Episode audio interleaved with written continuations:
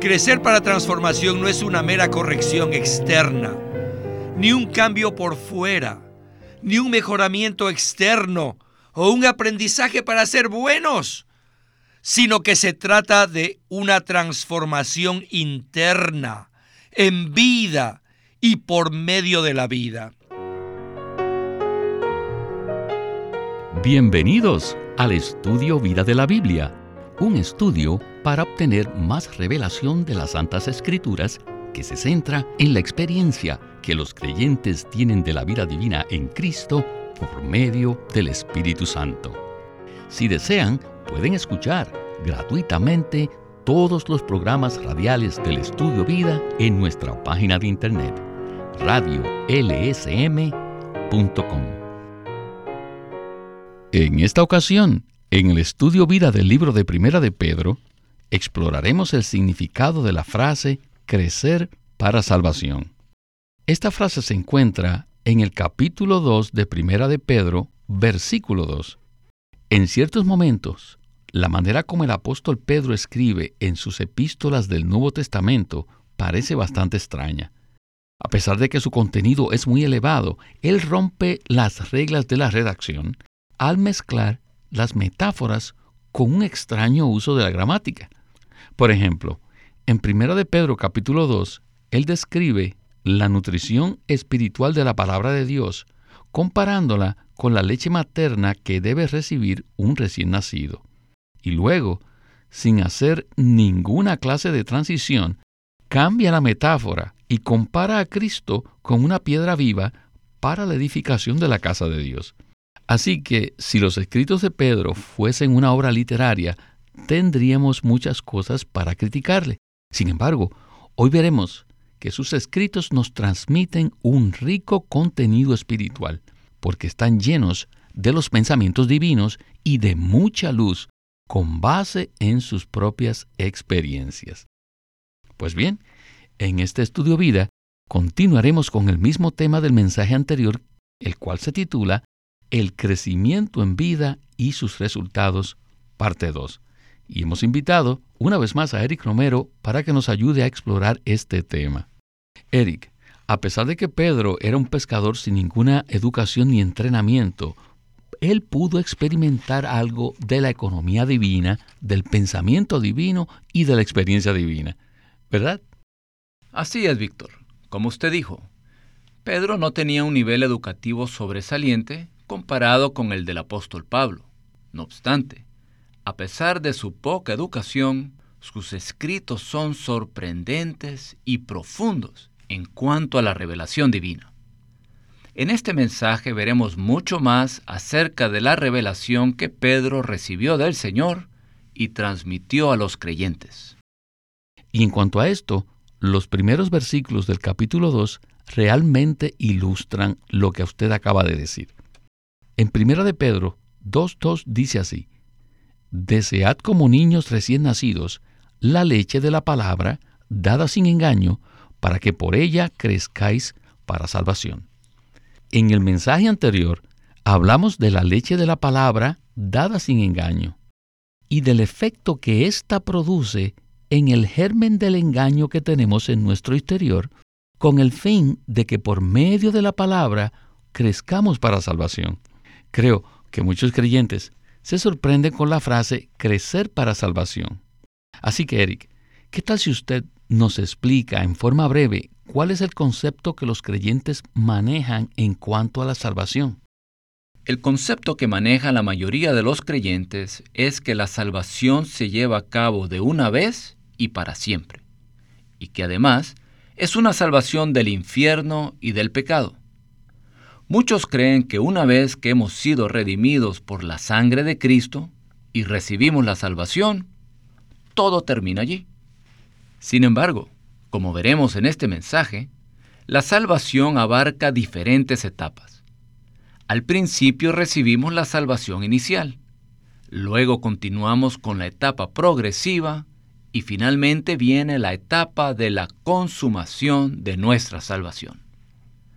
El apóstol Pedro habla en 1 de Pedro 1.9 acerca de la salvación de nuestras almas lo cual incluye el aspecto progresivo de la salvación y también el aspecto de la consumación. La salvación no es algo sencillo, como muchos piensan. Inicialmente somos salvos en nuestro espíritu cuando la vida del Señor entra en nosotros. Pero nuestra alma y nuestro cuerpo todavía no han sido salvos.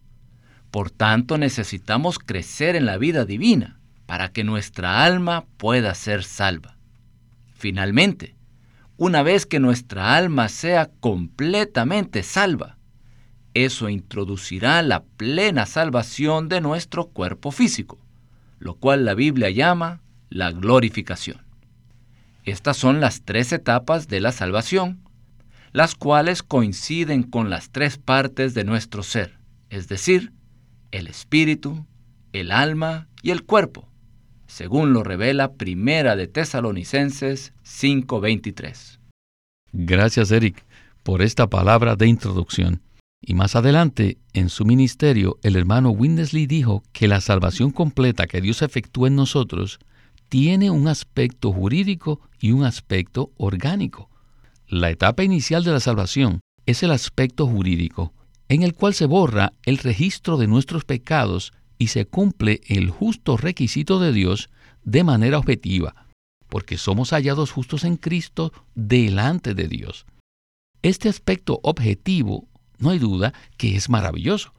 Sin embargo, en los escritos de Pedro se hace referencia al aspecto orgánico de la salvación, es decir, a la salvación diaria de nuestra alma. Ese es el aspecto de la salvación al cual haremos referencia en este mensaje. Así que con esta palabra de introducción, ya estamos listos para escuchar a Witness Lee en el primer segmento del estudio vida de Primera de Pedro. Adelante. Desead como niños recién nacidos la leche de la palabra dada sin engaño, para que por ella crezcáis. ¿Crezcáis para qué? Crezcáis para salvación. Crecer para salvación también se puede decir crecer para transformación.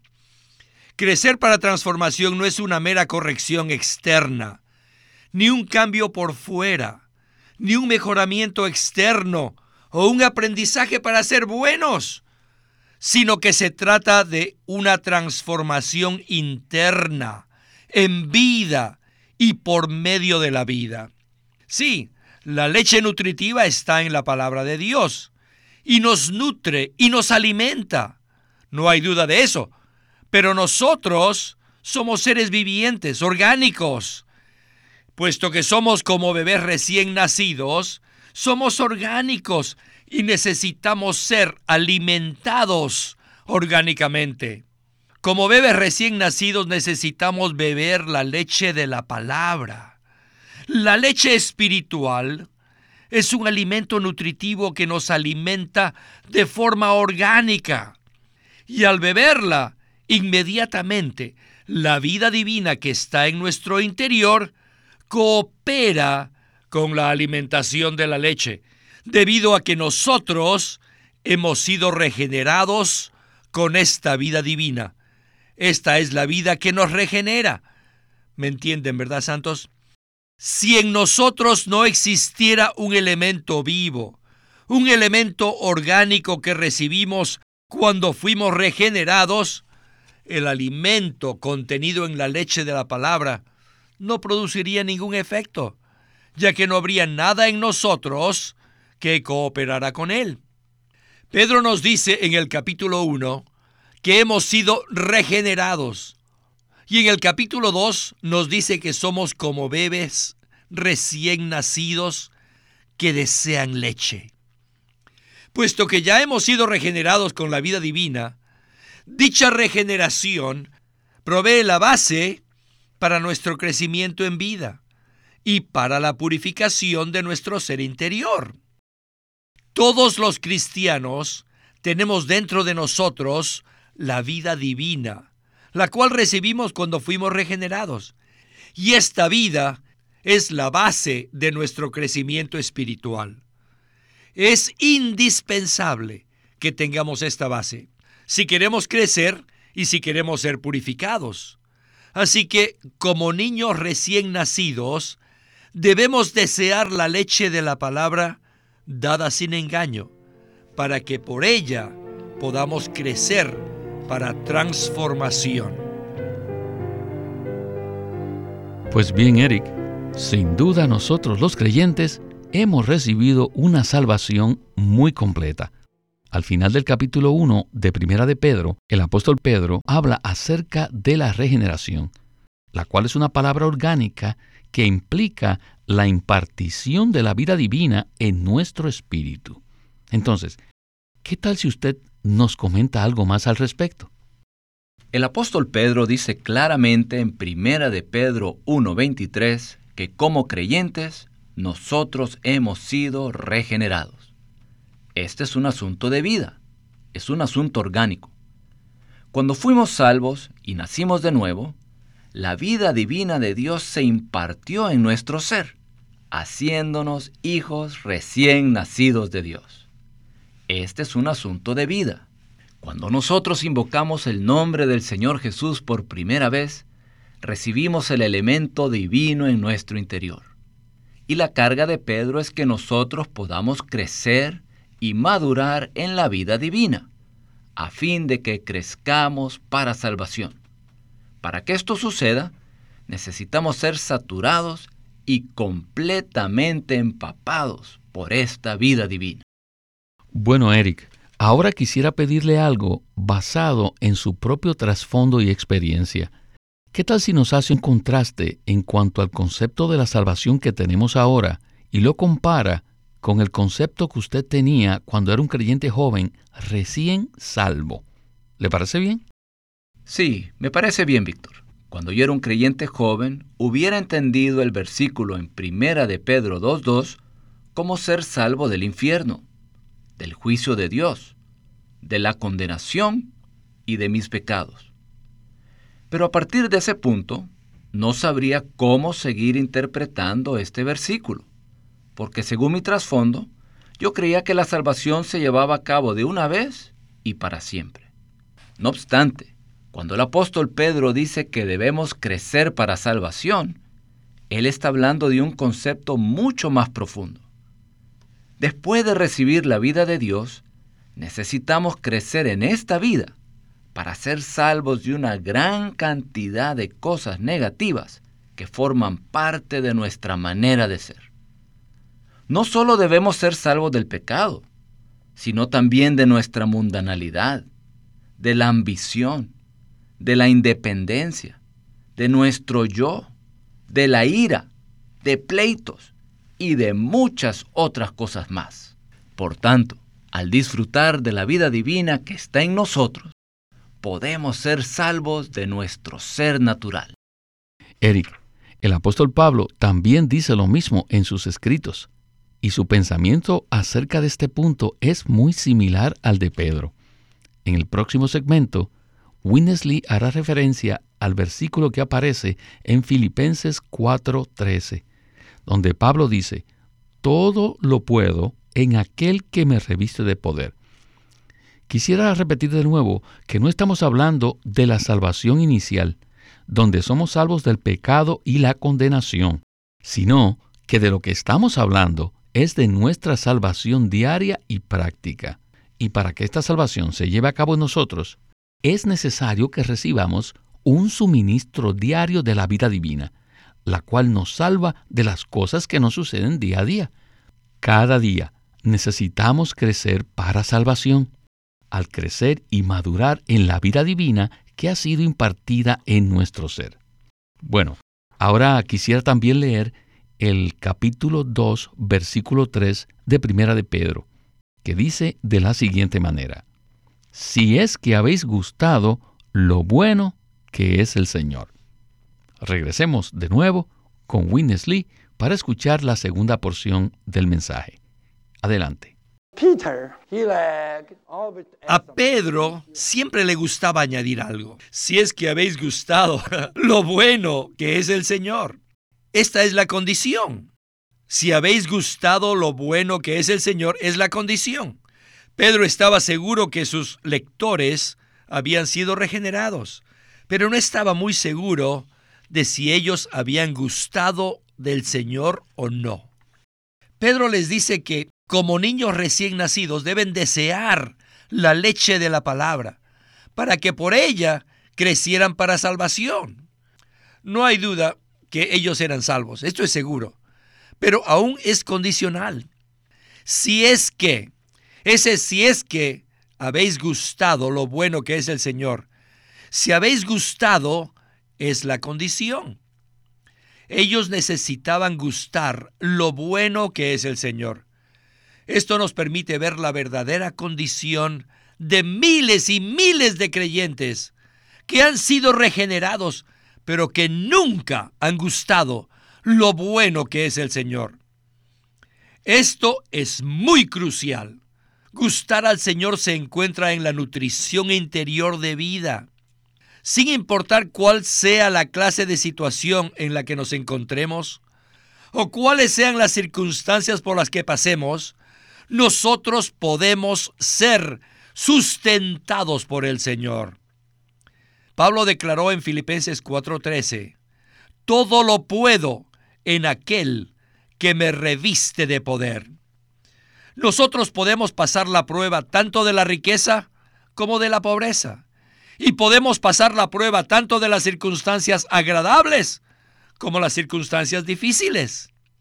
No nos preocupan las circunstancias externas, porque tenemos la nutrición interna que nos brinda alimento. La nutrición interna es verdaderamente el gustar del Señor. Esta es la razón por la que Pedro nos dice que si verdaderamente hemos gustado lo bueno que es el Señor, ciertamente desearemos la leche de la palabra.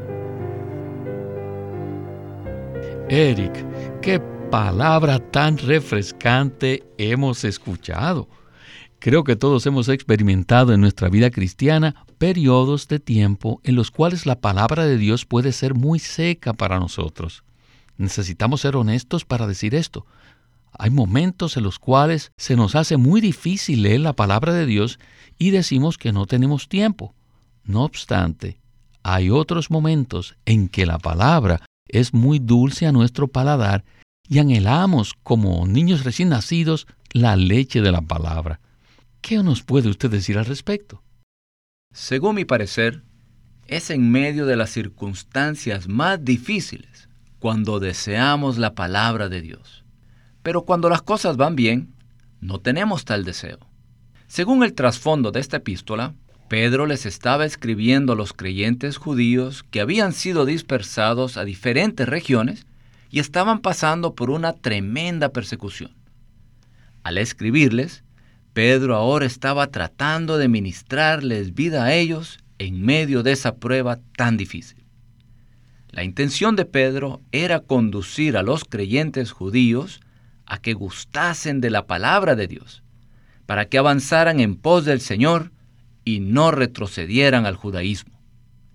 Si ellos deseaban, como niños recién nacidos, la leche de la palabra dada sin engaño, podrían crecer para salvación y finalmente aprenderían a tomar al Señor en cualquier situación en la que se encontrasen, fuese buena o mala.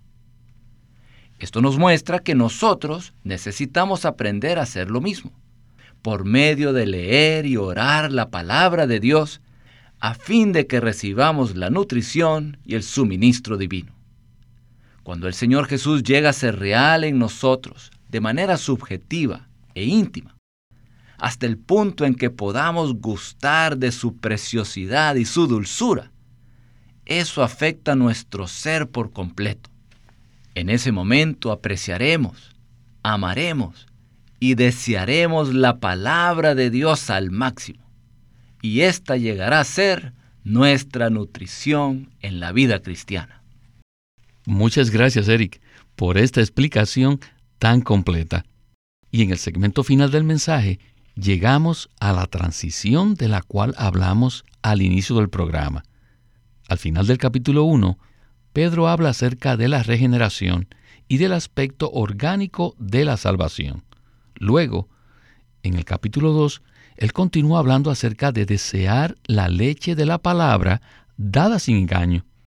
Sin embargo, de pronto, Pedro da un giro y escuchen lo que dice en el capítulo 2, versículo 4. Acercándoos a él, piedra viva, desechada por los hombres, mas para Dios escogida y preciosa. Así que Pedro pasa de hablar acerca de la leche de la palabra a hablar acerca de Cristo como piedra viva. ¿Qué les parece? Pues bien, vayamos a la conclusión del estudio vida de Primera de Pedro. Adelante. Ahora avanzamos al versículo siguiente. 2.4 dice, acercándoos a Él. Por supuesto, Él se refiere al Señor. A Él piedra viva desechada por los hombres, mas para Dios escogida y preciosa. Este versículo dice que el Señor Jesús es una piedra viva. ¿Se dan cuenta que Pedro salta de una metáfora a otra? No sé si lo notaron, pero se salta de la leche a la piedra viva. Pero quiero que veamos que Pedro dice que nos acerquemos al Señor acerquémonos a Él. Dígame, ¿cómo podemos acercarnos al Señor? ¿Alguna vez se han dado cuenta que al beber la leche de la palabra es cuando nos estamos acercando al Señor? ¿Saben qué cosa representa la leche de la palabra? La leche es el Señor mismo. Es Cristo. Por tanto, cada vez que bebemos la leche, estamos acudiendo al Señor, al Señor mismo. Así que Pedro salta de Cristo leche a Cristo la piedra viva. ¿Cómo podría la leche llegar a ser la piedra? Bueno, para nosotros esto es imposible, pero no es imposible para el Señor, porque Él es todo inclusivo. El Señor es la leche y también el Señor es la piedra. En la mañana debemos experimentar a Cristo como la leche de la palabra. Y luego durante el día se llevará a cabo en nosotros un proceso de transformación. ¿Qué es lo que nosotros anhelamos hacer después de salir del trabajo a las 5 más o menos 5 o 7 de la noche? No hay duda que lo que anhelamos es tener comunión, poder reunirnos con los santos. ¿Qué es esto? Esto es la edificación. Por la mañana Cristo es la leche y por la noche Cristo llega a ser la piedra. Y durante el día la leche hace una obra transformadora dentro de nosotros para producir la piedra. Antes de experimentar a Cristo como la leche, quizás nos agradaba estar aislados de los demás y no nos gustaba asistir a las reuniones. Ah, pero lo extraño es que lo que no podíamos hacer, el Señor lo hizo cuando comenzamos a beber la leche. Y luego empezamos a sentir el deseo de asistir a las reuniones. Necesitamos ver que el Señor es primeramente la leche que nos alimenta y luego se lleva a cabo la obra transformadora. Y entonces se produce la edificación. En la edificación, el Señor mismo llega a ser la piedra. Esta es la razón por la cual Pedro menciona primero la leche y luego la piedra. Eric, como dijimos al inicio del programa, es posible que los escritos de Pedro no satisfagan los críticos literarios, pero realmente corresponden con nuestra experiencia. Si no tocamos al Señor y disfrutamos la leche de la palabra, no tendremos el deseo de reunirnos con los demás creyentes. De hecho, nos gustaría más bien vivir una vida cristiana aislada e independiente. ¿No es así? Sí, por supuesto que así es. Aquellos creyentes que no experimentan a Cristo como leche, les agrada estar separados y aislados de los demás. Aunque los ancianos visiten a este tipo de hermanos para animarlos a asistir a las reuniones, es probable que estos creyentes insistan en permanecer aislados. Quizás piense que mientras ciertas personas estén presentes en la reunión, ellos no irán allí, pues existe alguna ofensa. Así que ellos necesitan tocar al Señor y arrepentirse, y así empezarán a sentir el deseo de beber la leche de la palabra. Una vez que lo hagan, se reconciliarán con los otros creyentes por el bien de la edificación de la iglesia. Gracias, Eric. Se nos agotó el tiempo del programa y debemos concluir aquí.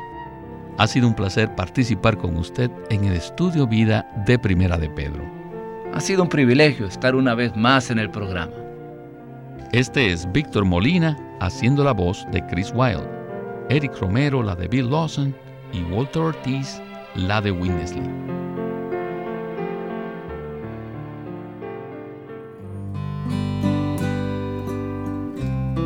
Los Hechos, la Fe y nuestra experiencia. Un nuevo libro de Watchman Nee publicado por Living Stream Ministry. Este es el primer nuevo libro que se publica de Watchman Nee en los últimos 25 años y consiste de una serie de charlas que él dio acerca de estos tres puntos, los hechos, la fe y nuestra experiencia. Los hechos se refieren a todo lo que Dios ha hecho a favor del hombre. Todo lo que ya ha sido realizado son ahora los hechos que existen y lo podemos comparar con el dinero en una cuenta del banco. Y la fe es lo que utilizamos para apropiarnos de estos hechos. Por fe aceptamos y reconocemos los hechos como tales. La fe es como gastar el dinero que está en el banco.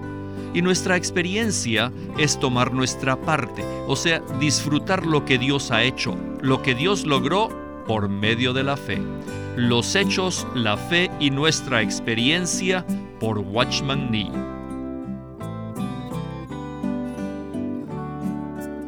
Queremos animarlos visiten nuestra página de internet libroslsm.com.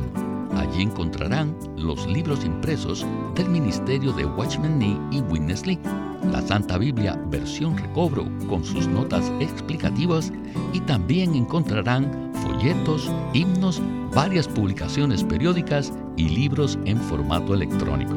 Por favor, visiten nuestra página de internet libroslsm.com. Una vez más, libroslsm.com. O llámenos a nuestro teléfono gratuito 1-800-810-1149. 1-800-810-1149. Además, si desean, pueden comunicarse con nosotros enviándonos un correo electrónico a estudiovida.lsm.org.